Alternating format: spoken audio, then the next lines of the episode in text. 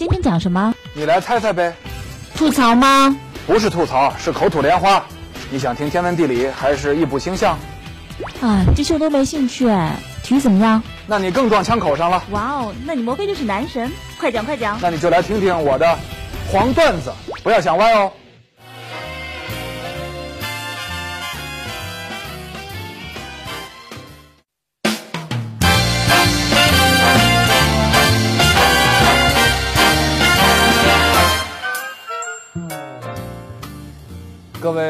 视网的观众朋友，大家好！世界杯已经结束了一个多月了啊，我们也休整了一个多月了。我的自媒体节目《黄段子》在今天又和您重新见面了。本节目由哈尔滨啤酒首席赞助播出，哈尔滨啤酒，一起哈啤。这段时间呢，最红的话题肯定是 ALS 冰桶挑战。谁接受了挑战啊？谁又被点名了？哎，你别说啊。这还真有点这个病毒传播的意思。著名的节目主持人，我的老乡啊，《非诚勿扰》的这个光头孟非，在南京的这个一段明城墙上，完成了冰桶挑战之后呢，他点了我的名儿，啊，当然同时还点了郭德纲。这不嘛，为了贡献自己对 ALS 工业的一些微薄的力量，咱啊必须欣然接受挑战。啊，先跟大家来分享一下我的冰桶挑战。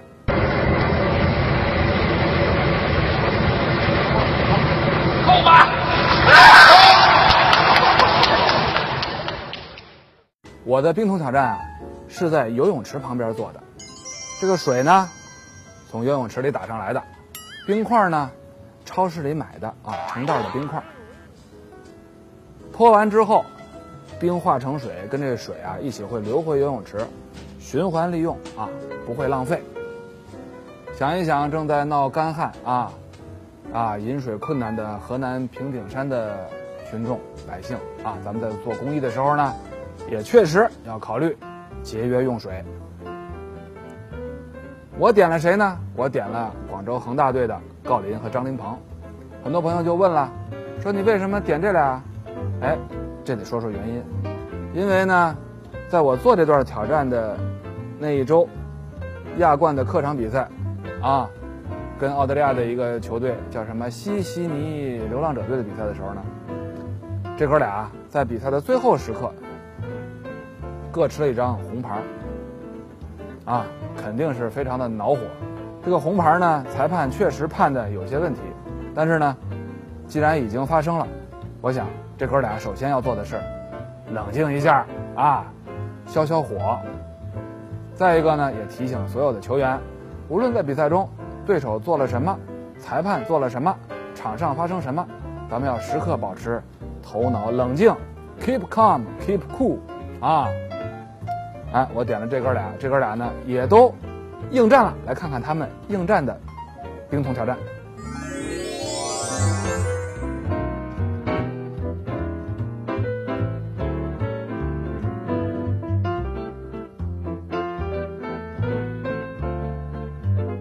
这些天呢，大家在自媒体平台上啊，都在被冰桶挑战刷屏啊。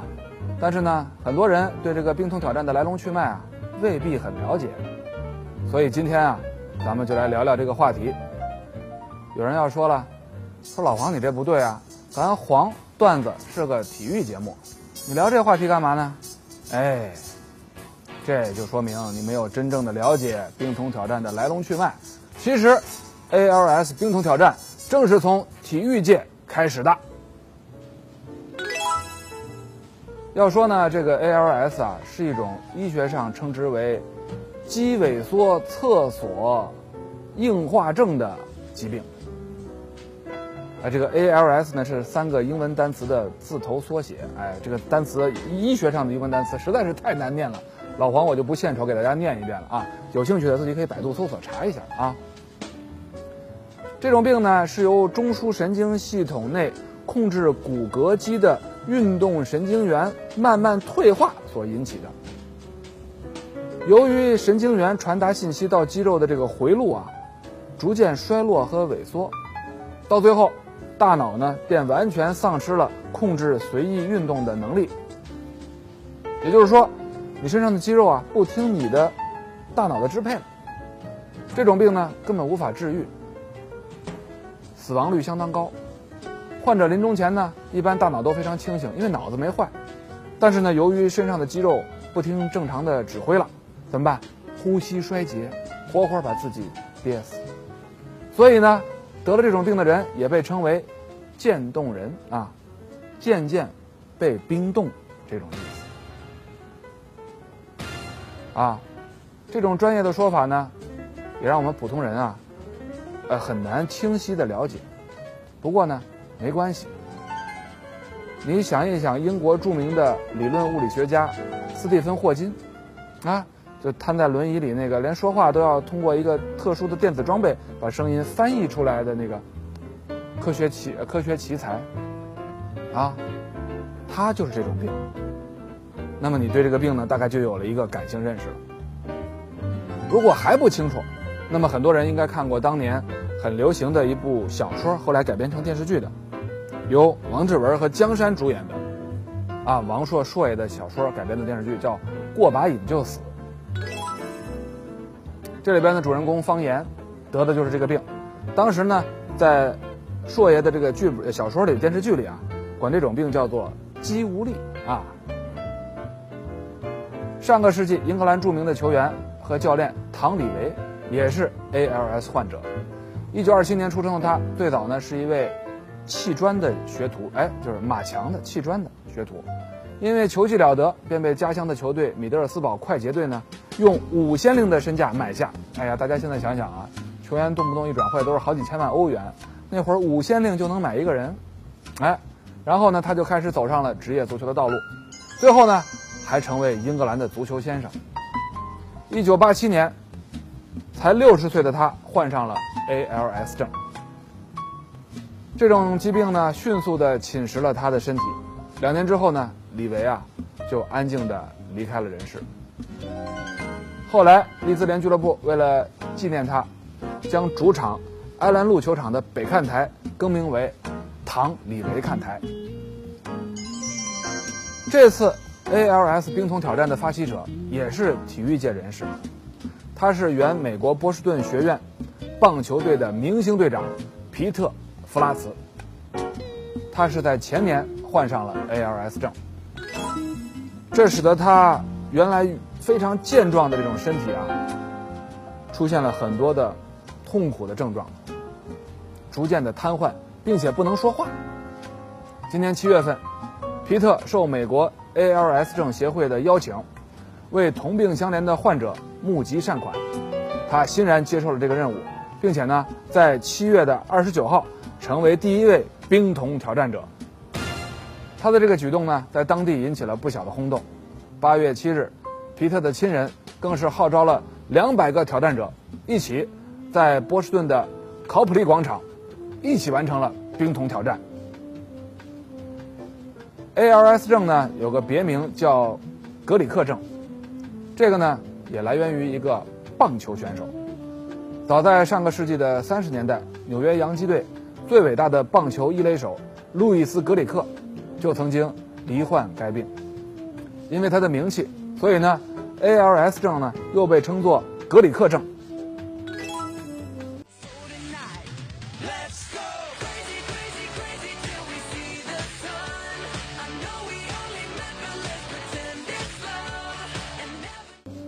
本节目由哈尔滨啤酒首席赞助播出，哈尔滨啤酒，一起 happy。这次冰桶挑战能够这样风靡全球，还真得得益于它的这个游戏规则的设置。他要求参与者在网络上发布自己用冰水浇湿全身的视频，然后呢点名其他人一起来参与这一活动。啊，你看看这种点名和被点名的这种不断的接力，哎，使得冰桶挑战啊虽然开始于体育界，但是却迅速的蔓延到科技、经济、娱乐。啊，财经甚至政坛等等高光领域，啊，并且呢，因此迅速的席卷全球，啊，甚至从美国传到了全世界，包括我们中国。别的领域啊，我自然不会特别的关注，但是这体育圈啊，我就比较注意了。这个点名和被点名的背后呢，还藏着一些有趣的规律，比如吧，跨界点名就很普遍，比如说小贝他点名了著名的篮球明星魔术师约翰逊、飞人乔丹，还有好莱坞著名的影星迪卡普里奥。德国球星厄齐尔点名了天后蕾哈娜，篮球明星罗斯，啊，都有点跨界的意思啊。除了跨界点名，现役的俱乐部队友啊，似乎并不怎么受待见。大家要么点曾经的，啊以前的队友、老朋友，要么点国家队的队友，啊，比如说球王梅西，他就点了阿根廷国家队的队友阿奎罗和拉维奇。特里呢，则点了前主教练贝尼特斯。在世界杯上咬人的这个苏亚雷斯啊，大家都知道已经是咬人帽子戏法了啊，他也点了前利物浦的队友斯科特尔，尽管他已经转回去了巴塞罗那。再者呢，点与被点的两人啊，并不一定是很好的朋友。你看看这个意大利的退役球星马特拉齐，他就点了零六年世界杯决赛里边头顶自己的齐达内。挑战之前呢。还不忘穿着齐达内在尤文图斯时的二十一号球衣秀了一把，更绝的是啊，他挑战时所用的这个水桶啊，竟然是一个欧冠大耳朵奖杯。内马尔呢也不忘调侃一番，他点的人里边啊，就有在世界杯赛上差点把自己踢残废的哥伦比亚中场苏尼加，大家还记得那一脚吧？哎，你别说，这还有点冰释前嫌的意思。当然了，也有一些纯属搞怪的明星，比如说吧，受到冷落的奥尼尔，哎，自己拿着杯子往头上倒了一点点冰水，然后还做出夸张的动作。当然了，这个冰桶挑战啊，在社交网络迅速蔓延开来的同时，也招来了一些质疑的声音。有人说了，你们这么多人玩这个游戏，浪费多少水呀？啊，你们让那些喝不上水的。正在遭受旱情的地方的百姓情何以堪啊！啊，你们这些大佬名人玩这种接力，会不会是炒作呀？啊，真要捐款，偷摸直接捐行不行啊？玩这种噱头干什么呀？哎，任何一个事情如果影响比较大，总归是有不同的声音。首先，这个现象很正常，但是呢，话不能这么说。这个冰桶挑战的意义啊，不就在于让更多的人了解 ALS 这种疾病吗？哎。更多的人了解和关注之后，全社会的力量来帮助、来筹集善款，那比一两个人啊，那力量大多了。只要能够达到这两个目的，大家换种方式做慈善，我觉得也挺好的。哎，不一定做慈善帮助别人就非得一脸的严肃嘛，对不对？冰桶挑战在北半球炎炎的夏呃夏季里边啊，我觉得这次啊，席卷全球整个北半球，确实啊让大家。在夏天当中清凉一把，也收获了一些快乐，同时呢，也让 ALS 症协会和瓷娃娃协会在短期内募集到了大量的资金。你看，关注的人多了，这个钱自然就会捐得多，啊。依我看呢，无论你是看明星秀身材玩花样，还是自己主动参与进来，其实呢，都在 ALS 病人那里贡献自己的一份力量，起码呢，让。越来越多的人关注到了这个群体，了解了这个病症。最后呢，我还得提醒咱们的观众朋友，在参与冰桶挑战的时候啊，一定要量力而行。这透心凉的冰水啊，一大桶呼啦啦从头顶浇下来啊，会刺激脑部血管，引起血压瞬间升高。所以呢，有高血压、心脏病等心脑血管疾病的朋友啊，一定要特别的小心。这次冰桶挑战的发起人之一，也是皮特弗雷斯的大学同学格里芬，在八月十六号，因为一周之内啊就筹集到了十万美元的善款，特别高兴，太兴奋了，从楼顶跳进了南塔基特岛港庆祝，结果不幸意外身亡。哎呀，这不能不说是一个悲剧。冰桶挑战到底是慈善还是娱乐？其实呢？本身啊，没有必要划分的那么清楚。归根结底，这是一个在快乐当中传播了善意、值得传播、接力下去的事情。